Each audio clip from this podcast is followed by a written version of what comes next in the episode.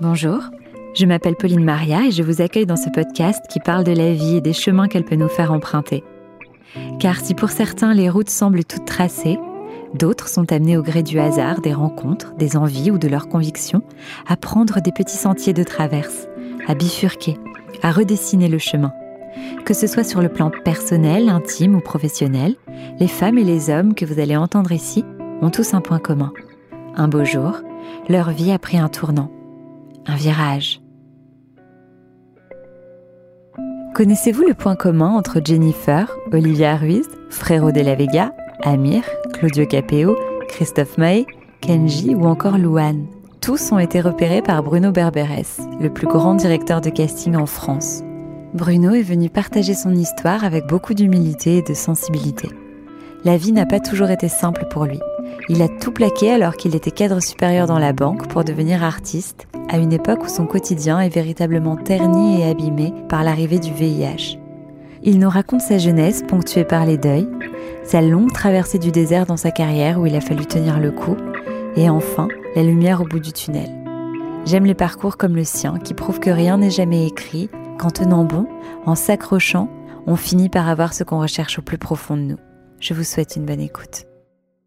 Bonjour Bruno. Bonjour Pauline. Comment ça va? Bah plutôt pas mal. euh, il est 11h24 du matin et l'endroit est cool. Je sais que c'est un podcast. Mhm.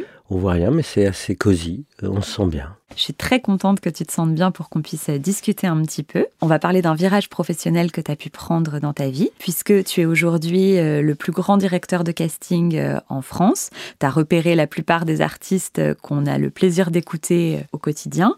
Et ça t'est tombé dessus un petit peu un jour, puisque avant ça, tu étais banquier. Donc on va s'intéresser un petit peu à ta première vie finalement.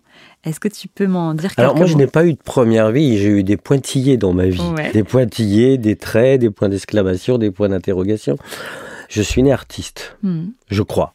J'étais debout sur les tables à 3 ans, 4 ans pour faire mon malin et mon intéressant. Pour jouer la comédie, je prenais une serviette, euh, j'en faisais une cape. euh, ma mère me mettait à 8 heures du matin à un endroit. euh, elle pouvait revenir 6 heures après, j'étais toujours au même endroit.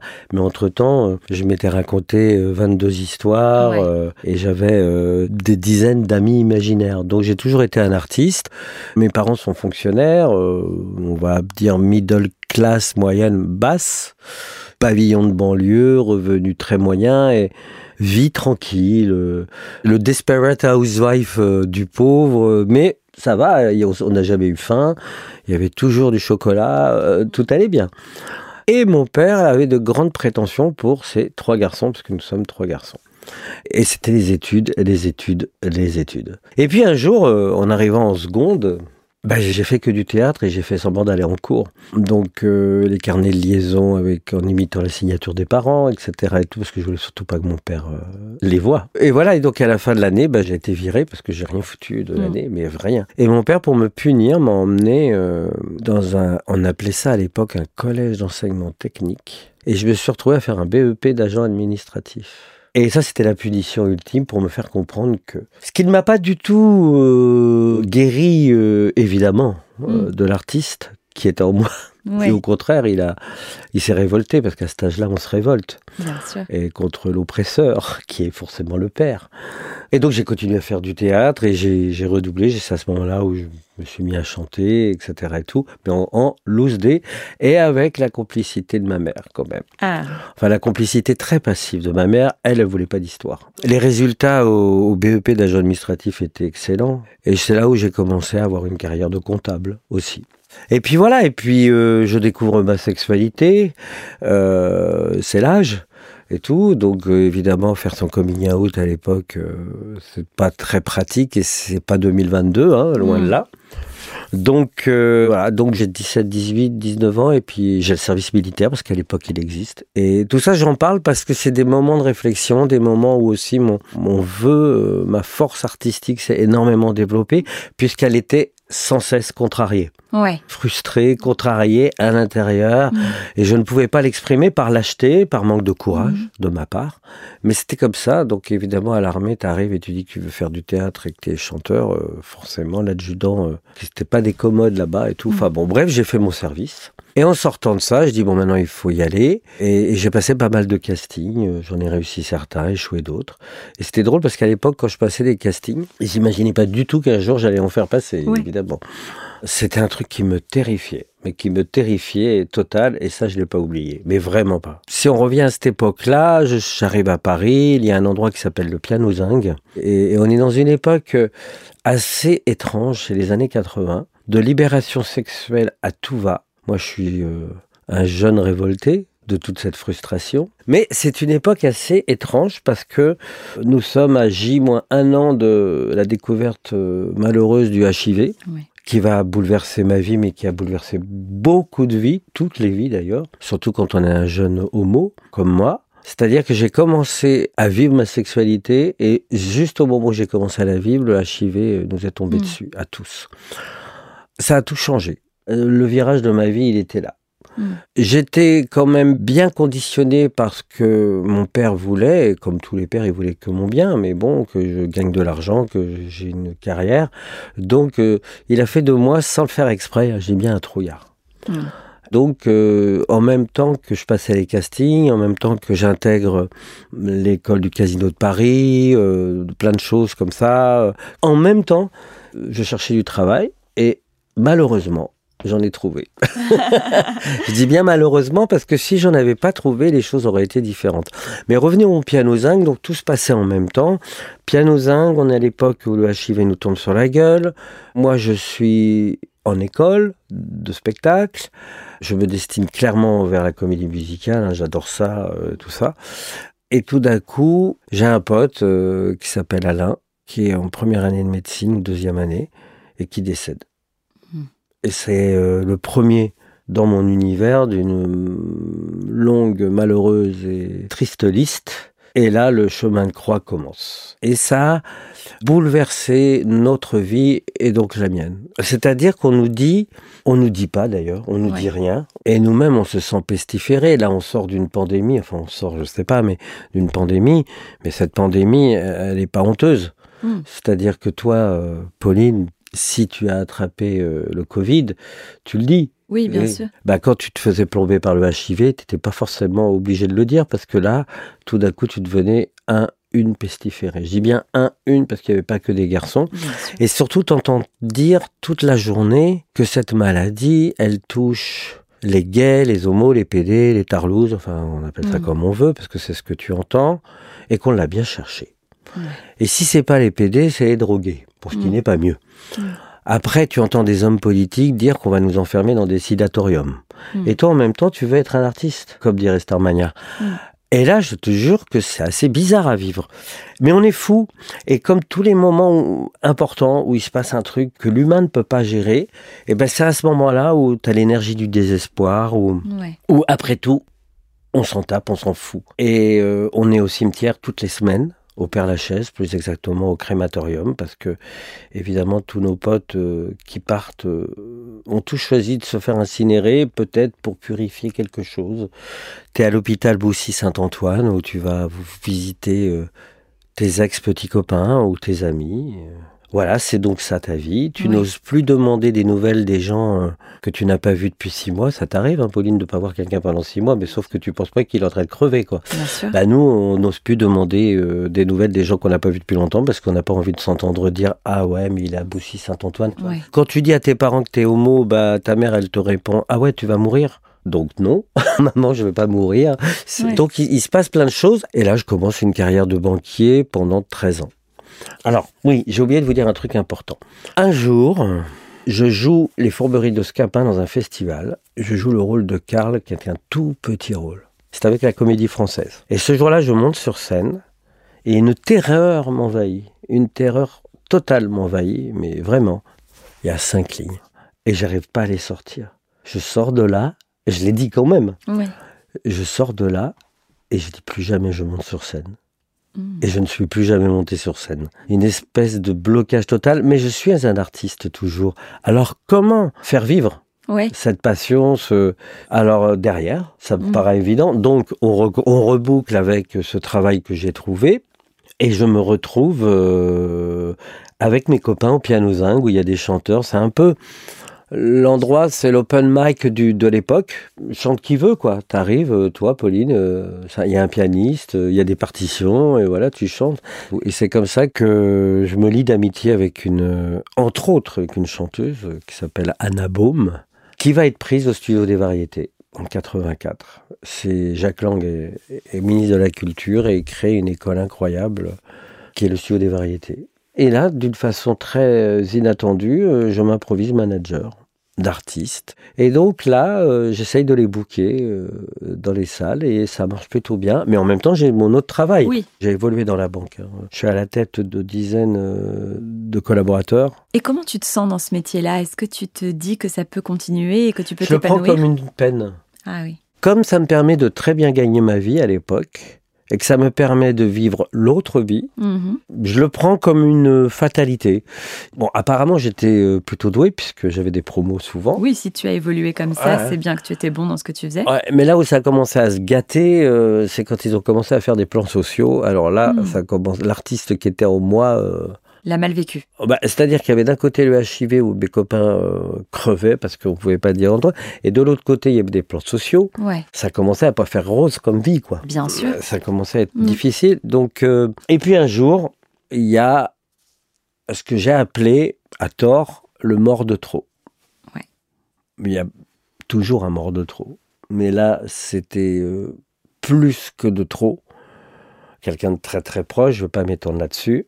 Et en même temps, il y avait des plans sociaux parce que euh, la filiale où j'étais avait été rachetée par des Américains qui voulaient évidemment augmenter la marge, donc forcément se passer de plus en plus de monde. Quand j'ai vu une dame de, plus de 50 ans pleurer dans mon bureau parce que j'étais en train de lui dire que je la mettais sur la liste du plan social, je me suis dit ça commence à faire beaucoup. Ouais. C'est pas que ça commence à faire beaucoup. Je me suis dit je peux plus, je peux mm. plus. Il va falloir euh, que je vive euh, ma vie aussi. Surtout qu'à ce moment-là, il y a un truc dont je vous parle pas, c'est qu'on a, bon, moi, je développe le complexe du survivant. Hmm. C'est-à-dire que j'ai beaucoup d'amis qui sont partis, parce que là, on est en 96, donc ça fait plus de 10 ans de maladie. Et moi, pour des raisons que j'ignore, certainement parce que je, suis un garçon sérieux et que je me suis protégé, mais j'aime pas dire ça non plus, parce que ça veut dire que les autres. C'était leur faute. Alors que c'était pas leur faute. Bien sûr. Donc il se trouve que moi, je ne me fais pas plomber, comme on dit, parce qu'à l'époque l'expression c'est se faire plomber. Je me fais pas plomber, donc complexe du survivant, comme après un crash aérien euh, et tout ça. Et un jour, sur un coup de tête, euh, je donne ma dème. Génial. En plein comité exécutif. On est en train de discuter des listes de gens de chaque service. Vous savez, c'est un tour de table. Et hmm. alors là, nanana. Et moi, je leur tends une liste et il n'y a qu'un mot. Euh, c'est moi. Donc je décide de partir parce qu'il y a plus. Je suis arrivé au bout de l'histoire, quoi. Je suis arrivé au bout de tout, quoi. Hyper courageux parce que tu n'avais pas euh, forcément ta carrière qui était écrite derrière ça. Ah, mais j'avais rien du tout. Hein. Ouais, as suivi C'est là où on va parler du virage et c'est pas un virage très serré. Hein. très, très, très, très, très serré. Donc je, je, m'en vais de la banque. Bon, il y a, un plan social pour moi, donc je pars pas une main devant, une main derrière. Mais enfin bon, bref. Et là, on est en 96. Fais le compte. Les dix commandements, c'est 2001. Quatre ans de traversée du désert. Hmm. Et quand tu vas euh, à la NPE et que tu dis votre projet professionnel, monsieur Berberès, euh, bah, tu fais bah, je vais travailler dans la musique, on te regarde. Ouais. On fait bah non, il va falloir trouver un travail. Hmm. Bah non, la musique. Hmm et je trouve rien. Et je continue à m'occuper des artistes. Alors ça, pour, pour, pour, aider les gens, je les aide, mais je suis pas payé. Ouais. Et les années passent et rien. Je continue dans l'artistique, la, dans hein, j'insiste. Hein. je fais tous les festivals de la Terre, tous les mm. off, tous les in, tout, tout. Mais pas l'artistique qui, qui, remplit les assiettes. Mais mon, réfrigérateur, il est toujours vide. En tout cas, vide d'artistique. Mm. Et là, à un moment, il y a un gros problème. Hein. Entre-temps, j'ai vendu mon appart mm. pour bouffer. Ouais comme il était à crédit, ben, j'ai pas grand chose. je n'ai pas touché grand chose, euh, juste de quoi tenir quelques mois de plus, quoi. Ma vie amoureuse euh, suit à peu près l'extinction de mes espoirs. Et puis en plus, les proches et ma vie amoureuse ne voulaient absolument pas que je quitte euh, ma vie de 4 sup. Donc je, je l'ai fait, je suis rentré un soir en disant j'ai donné ma dème. Mm. Et après, très vite derrière, ma vie privée a donné sa dème avec. normal. Mm. Mais c'est normal puis j'ai plus de thunes, quoi. Mm. Et, et- et j'apprends toujours beaucoup à droite, à gauche, mais à un moment, euh, le banquier... J'ai une banque que j'ai toujours, hein, qui est euh, vraiment euh, une petite banque d'affaires, qui m'a suivi pendant 4-5 ans, une nana extraordinaire, euh, qui s'appelait Marie-Josée. Elle m'a suivi, elle a magouillé à mort auprès de, sa, su- de ses supérieurs hiérarchiques, parce qu'elle m'avait pris en, en amitié, sympathique. et, et- et elle pensait que j'allais réussir. C'était la seule. Elle a cru en toi. Ouais, mais c'était peut-être la seule. Bah, il vaut mieux que ce soit ta banquière plutôt faire. que ta boulangère. Donc elle me disait, essaye de recouvrir. J'atteignais des, des niveaux de découvert euh, faramineux. Et, euh, elle se démerdait. Bon, bref, elle m'a aidé. Et je pense que sans elle, j'aurais pas pu tenir. Mais à un moment, elle m'appelle et elle me dit, là, Bruno, il faut que tu retrouves un job parce que là, je peux plus. Mm. Et donc, je recherche du travail. Un jour, il y a une annonce de chasseur de tête, je réponds, et là, c'est oui. Je vais à l'entretien et on m'annonce que je dois faire un stage euh, avant d'être directeur d'agence à Saint-Maur. Et je découvre le nom de la boîte. C'est les PFG, les pompes funèbres générales. Donc voilà, j'ai dit, oh, donc Berbérès, tu as tout réussi. Tu as tout réussi, quoi. C'est génial. Tu étais donc euh, euh, diplômé, tu as été banquier, tu avais été 4 sup, tu n'as pas été artiste, tu as arrêté la scène, et maintenant tu vas te retrouver croque-mort. C'est super. J'ai un profond respect pour les gens qui font ce métier, mais en tout cas, c'était pas, C'est pas ta vocation. pas du tout, surtout quand tu sais que ma vie a été peuplée de décès pendant 15 ans. Mais je n'ai pas d'argent, Donc pas le choix. donc pas le choix. Et là, je vais euh, faire mon premier stage, qui, comme par hasard, est dans un crématorium. Ouais. Non, mais tu le crois. dans un crématorium. Et là, euh, je pleure autant que les familles. Ouais, tout remonte. Et le, le, le mec euh, qui est responsable de moi pour le stage, c'est un stage de courte durée, il me dit non, mais Bruno, faut pas que tu pleures. Mm. Faut poker face. je dis, oh bah ça va être difficile. Donc je n'ai pas continué, j'ai arrêté trois jours après, mais bon, je le dis pour l'anecdote. Mhm. Et tout d'un coup, un miracle s'est produit parce que à ce moment-là, je me faisais hein, partout des, des maisons de 10 de partout. Forcément, je n'avais rien à leur proposer. hein. Et donc, euh, je vais au sport et, j'ai- un copain qui me dit Ah, toi, parce que. En plus, j'étais un peu mytho à l'époque, euh, parce que comme tu peux pas raconter que des échecs, Mm. donc le, le moindre des échecs, tu essayes de le transformer en réussite. Tu es obligé de. Et donc, un de mes copains au sport me dit Ah, mais ce soir, je, je dîne avec un, un de mes amis euh, euh, qui écrit pour Pascal Obispo, euh, voilà. Et Pascal Obispo, à l'époque, est au top. Mm. Et on est à l'époque de Lucie. Ouais. Comme quoi, vous allez voir que ce HIV ne m'a pas lâché, mais pour une fois, c'était pour la bonne cause. Euh, le soir, il me présente Lionel Florence. Ouais. Lionel Florence, qui s'est fait remarquer par Pascal Obispo, parce que avec Lynn Renault, pour le site Action, ils ont sorti un album qui s'appelait Entre sourire et larmes, qui a été écrit par des euh, auteurs et ou compositeurs, je crois que c'est surtout auteurs, euh, atteints du VIH. Donc séropositif, comme on disait à l'époque. Comme on dit toujours d'ailleurs. Et Lionel a rencontré euh, Pascal Obispo par rapport à cet album Entre sourire et larmes. C'est ainsi qu'il a commencé à écrire pour lui. Et que ce soir-là, il me prend en amitié et me dit Ah, ben, toi qui connais des chanteurs partout, là, on va ouvrir un casting pour euh, les Dix Commandements. On est après le succès de Notre-Dame de Paris. Et donc, euh, je présente Anne Varin, qui elle-même me présente Pablo Villafranca. En même temps, euh, Ginny Lynn, que je rencontre par d'autres biais. Et euh, les trois artistes sont retenus dans le casting final. Et il y a Dovatia, avec qui je fais la connaissance pour la première fois, et Albert Cohen, qui vont m'appeler euh, cet après-midi-là pour me dire que euh, trois fois de suite, trois artistes. Alors, est-ce que je m'occupais d'eux à l'époque? Est-ce que j'étais leur manager? Non. Mais j'étais leur pote et il y avait mon téléphone. Et je les avais présentés. Comme aujourd'hui, sur The Voice, il y a des gens qui présentent leurs potes. Quoi. Ouais. C'est marrant.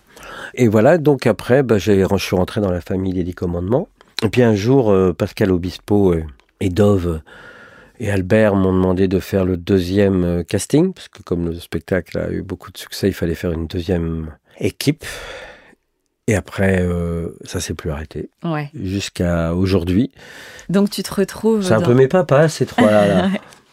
Tu te retrouves dans l'univers des comédies musicales. Ça tombe bien pour quelqu'un qui voulait en faire. Bah c'est ça. Sauf que j'imaginais pas que ce serait à cet endroit-là. Quand tu en parlais tout à l'heure et que tu disais que les castings, ça avait pu être très difficile pour toi, est-ce que ça a eu un impact sur la personne que tu es quand tu reçois des, des jeunes artistes? Dans un premier temps, j'ai tout oublié, comme dirait le poète. Hmm.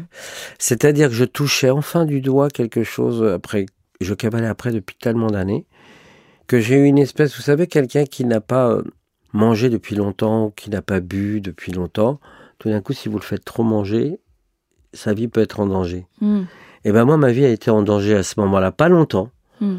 mais j'ai pété les plombs, quoi. J'ai pris le melon. Ah oui. J'ai pété les plombs, j'ai pris le melon, je me suis mis à devenir. En plus, c'est l'époque où on commence la Starac, Ouais, c'est ça. la nouvelle star, donc je sais pas, il y a une espèce de de mode, c'est pas une mode, mais une espèce de courant où il fallait se foutre de la gueule des Mm. gens. C'était à cette époque-là, et moi je suis tombé dedans. Hmm. Je suis tombé dedans, j'en ai. Bon, ça y est, j'y suis pas resté longtemps. C'est pour ça que je dis souvent aux jeunes artistes, tu peux avoir le melon un jour, parce que c'est normal. Si tu as beaucoup travaillé, qu'il y a un truc qui fonctionne, c'est bien d'avoir le melon, c'est même sain. En revanche, faut pas que ça dure longtemps. Mm.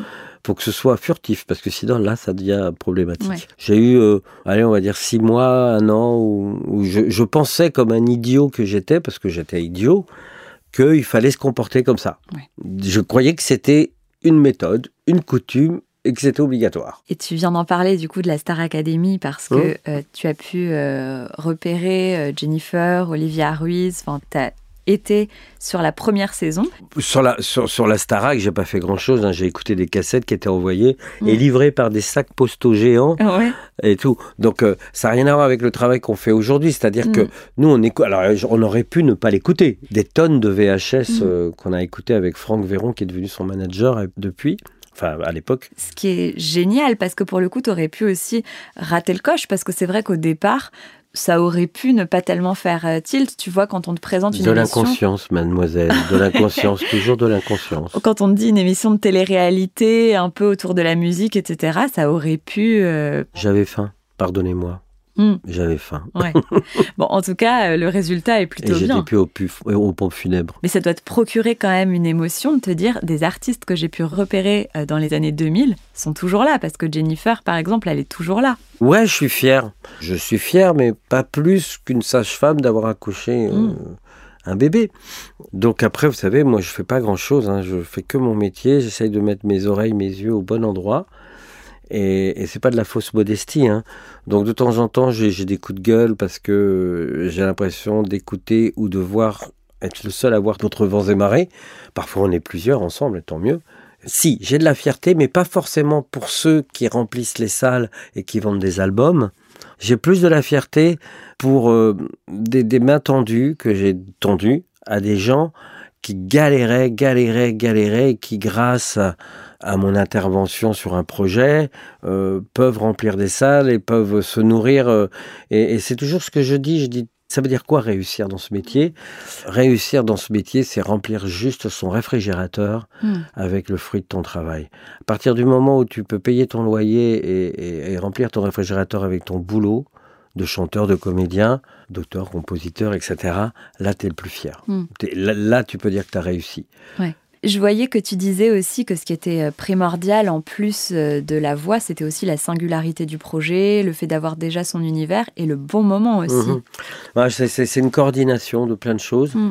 L'authenticité, évidemment, par rapport à tout ce que je viens de vous dire sur ma vie, euh, évidemment que c'est normal que ce soit pour moi le plus important. Faire quelque chose pour plaire, pour moi, c'est déjà déplaire. Fais-le parce que tu as envie de le faire. ouais. Tu t'en fous des modes, tu Mm. t'en fous de, de ce qu'il faut faire. En ce moment, c'est l'urbain. Ben, si tu as envie de faire une grande chanson française, fais-le. Et puis voilà, quoi. Euh, maintenant, euh, le timbre, euh, tout ce qui fait que ta vie a été remplie, même si c'est ta jeune vie, que Mm. tu as 18, 19 ans, tu as vécu des choses. Des parents, des amis, euh, Mm. l'école, j'en sais rien, euh, des engueulades. Fais en sorte que ce soit le reflet de tout ça, ce que tu, ce que tu chantes. Et The Voice, comment c'est arrivé dans ta vie? Par un coup de fil. Ouais. Simple comme un coup de fil. C'est euh, Françoise, euh, un jour, qui est l'assistante de Thierry Lachcar, qui était le PDG de, de Shine et qui est aujourd'hui le PDG de, de ITV, euh, qui m'appelle. Et moi, entre il y a longtemps, hein, j'avais fait la Starac. J'ai fait, j'ai fait qu'une saison de la Starac. J'ai fait qu'une seule saison de, de la Nouvelle Star et je voulais plus faire de télécrochet parce que c'était en désaccord avec ce que je pensais profondément. Qu'est-ce qui te déplaisait? Euh, la façon dont les artistes étaient traités, Ouais. pendant les castings surtout. C'était euh, par dizaines, par centaines, par j'aimais pas. Je- je- je- ça, ça, c'était pas. Là, j'étais sorti de ma de ma connerie, hein, je, dont je parlais tout à l'heure. Oui, t'avais Euh, retrouvé. Là, je suis redevenu le gentil garçon, quoi, Ouais. qui donnait du thé ou du café dans les files d'attente de la nouvelle star et qui se faisait engueuler par le producteur parce que. Mais non, faut pas. Ouais. Non, je sais pas, c'était pas possible. Et donc, quand j'ai eu mon rendez-vous avec Thierry, déjà, il m'a montré, parce qu'en France, on connaissait pas, c'était longtemps, enfin longtemps, au moins un an avant, avant la diffusion des premières images de The Voice en France. Il m'a montré le truc. Alors déjà, le concept de de pas voir les artistes me plaisait parce que ça me rappelait Dovatia. Mm. Dovatia, j'arrêtais pas de me prendre la tête avec eux pendant les castings parce que parce qu'il il fermait les yeux. Et je fais mais si tu fermes les yeux, comment tu c'est un rôle Et en fin de compte, c'était lui qui avait raison. Sauf que c'est pas lui qui a eu l'idée d'en faire une émission. Mm. voilà. Et c'est vrai que euh, j'ai demandé à Thierry et j'ai dit peut-être, oui, oui, pourquoi pas, mais avec telle, telle, telle, telle condition. C'est-à-dire, et c'est pour ça que dix ans après, onze ans après, avec Mathieu Grelier et Pascal Guix, les producteurs de cette émission, de The Voice, euh, il y a une bienveillance totale euh, du début jusqu'à la fin sur la prise de rendez-vous. euh, C'est-à-dire que si toi, demain, tu viens passer un casting pour The Voice, qu'on te convoque, tu auras un horaire. Alors évidemment, tu as de l'attente parce qu'on est toujours en retard, mais c'est pas. C'est pas énorme, et puis tu as de l'eau à ta disposition. Ça a Mm. l'air de rien. Hein. Mm. Tu as de l'eau à ta disposition, un café, euh, un petit biscuit. euh. Je risque de plus attendre chez le médecin, quoi. Ouais, d'accord.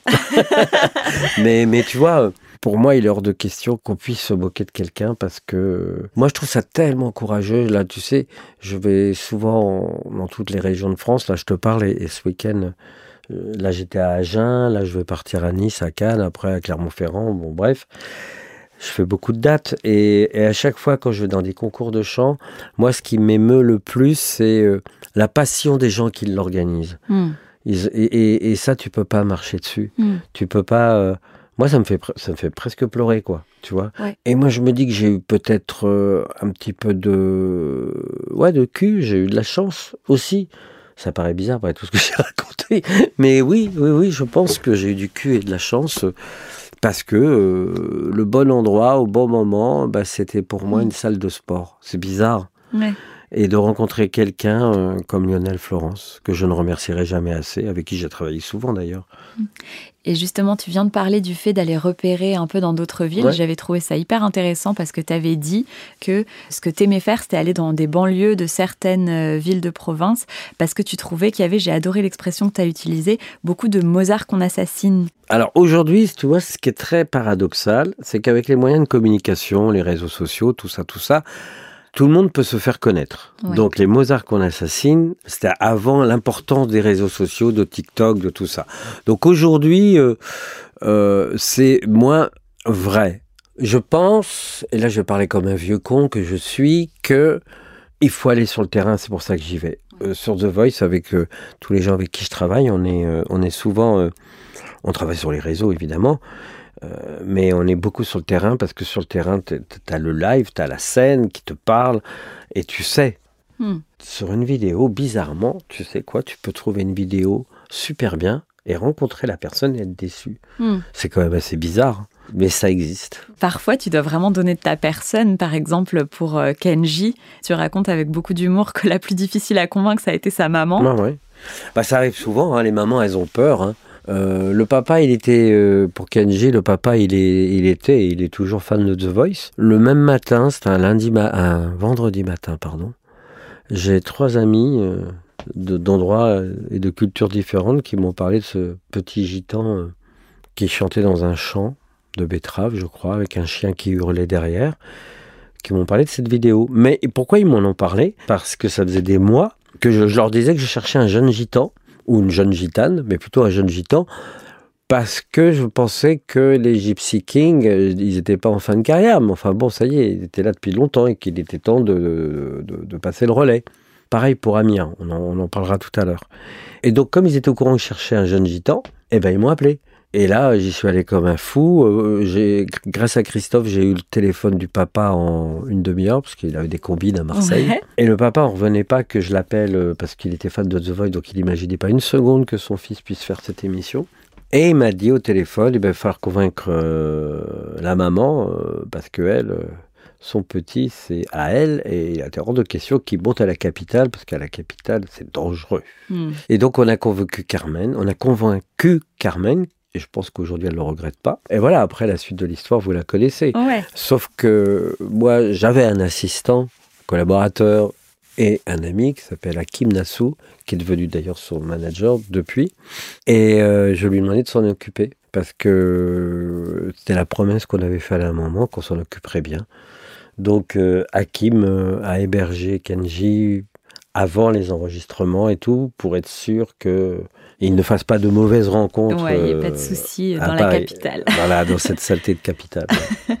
Et du coup, Amir, tu me disais Bah, là, c'est pareil. Moi, je fonctionne souvent par fantasme ou par projection. Je me suis dit, tiens, Mike Brandt, ça commence à dater. Et ça fait depuis longtemps qu'on n'a pas eu de, de franco-israélien euh, et tout. Donc euh, voilà, j'ai contacté un copain qui s'appelle Laurent Dorf, qui vivait à Tel Aviv. Et je lui dis, je cherche, un- pas le remplaçant de Mike Brandt, mais.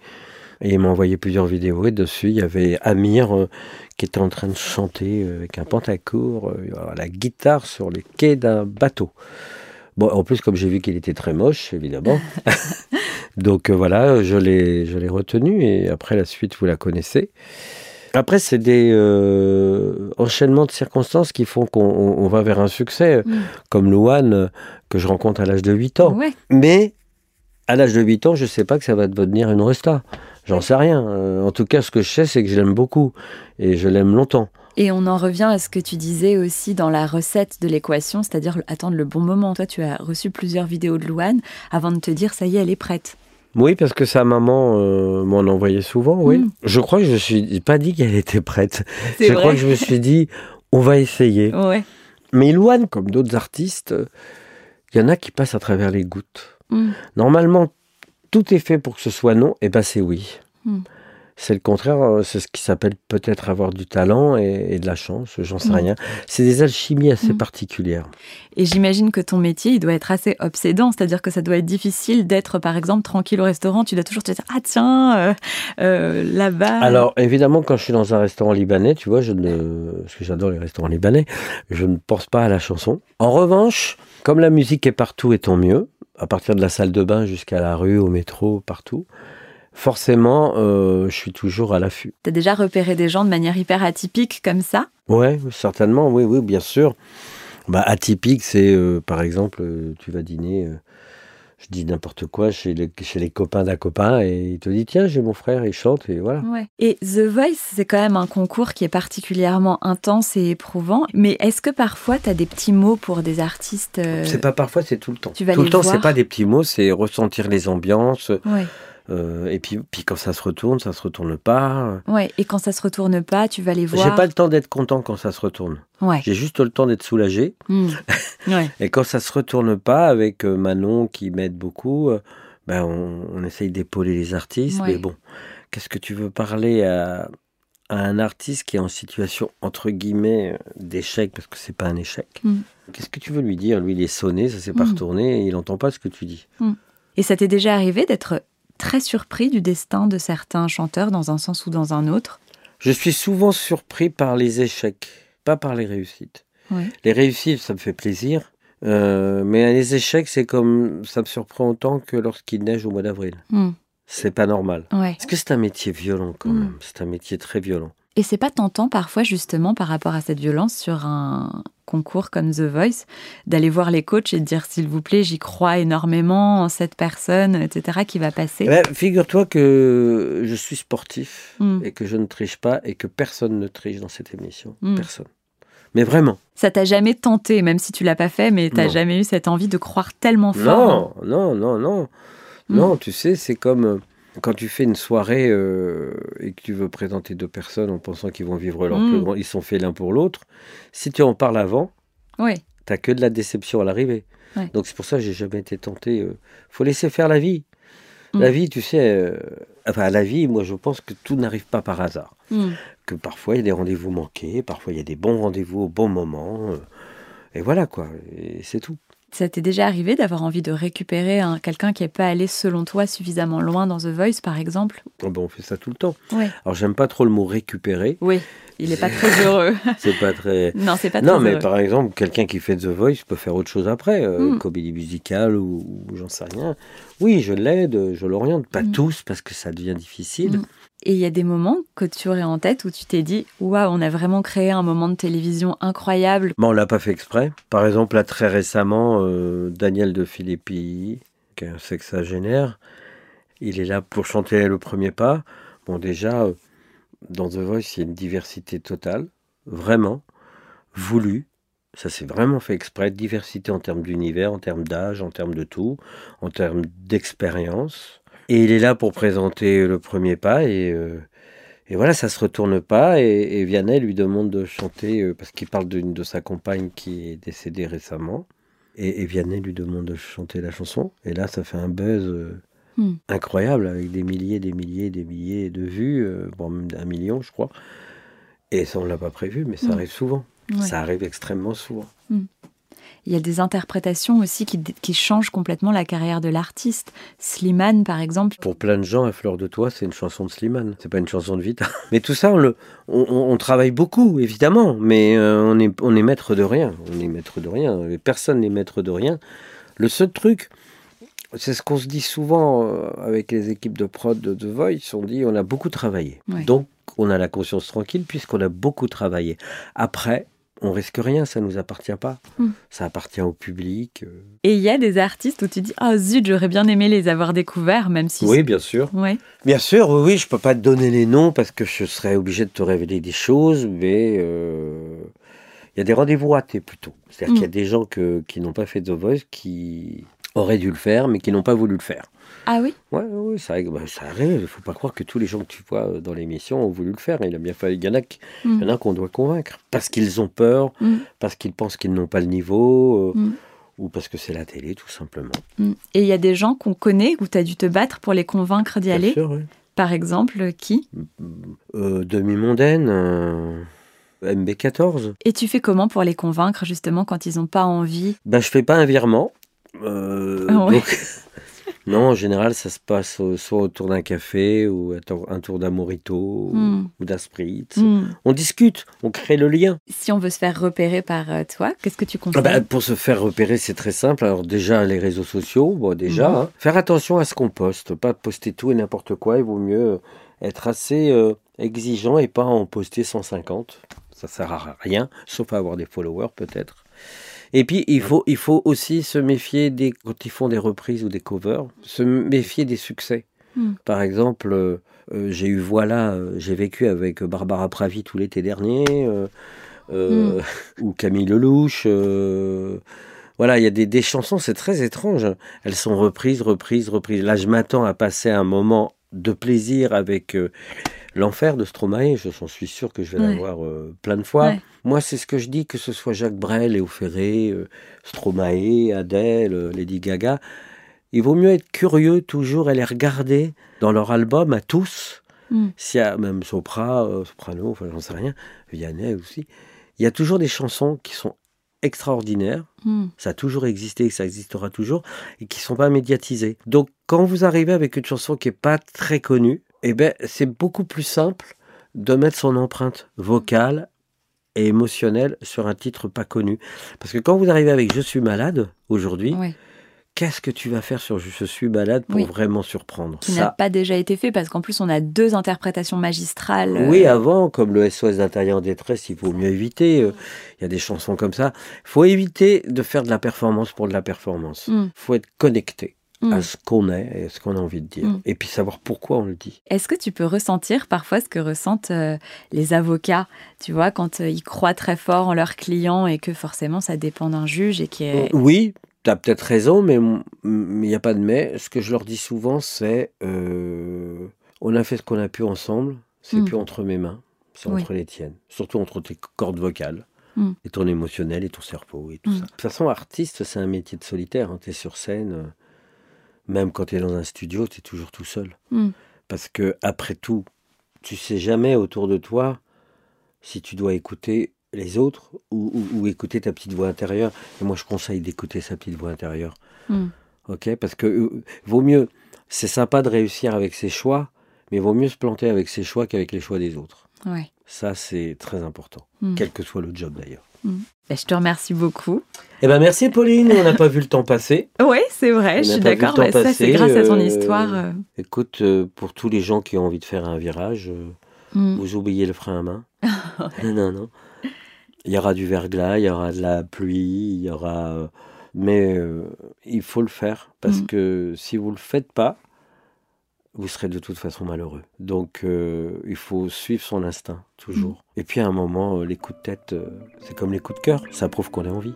Merci beaucoup Bruno et à bientôt. Salut Pauline. Salut. Voilà, le moment est venu de se quitter. J'espère que vous avez apprécié cet épisode. Je vous donne rendez-vous la semaine prochaine pour découvrir un nouvel invité, un nouveau parcours et se faire embarquer dans un nouveau virage. En attendant, prenez soin de vous et bonne semaine.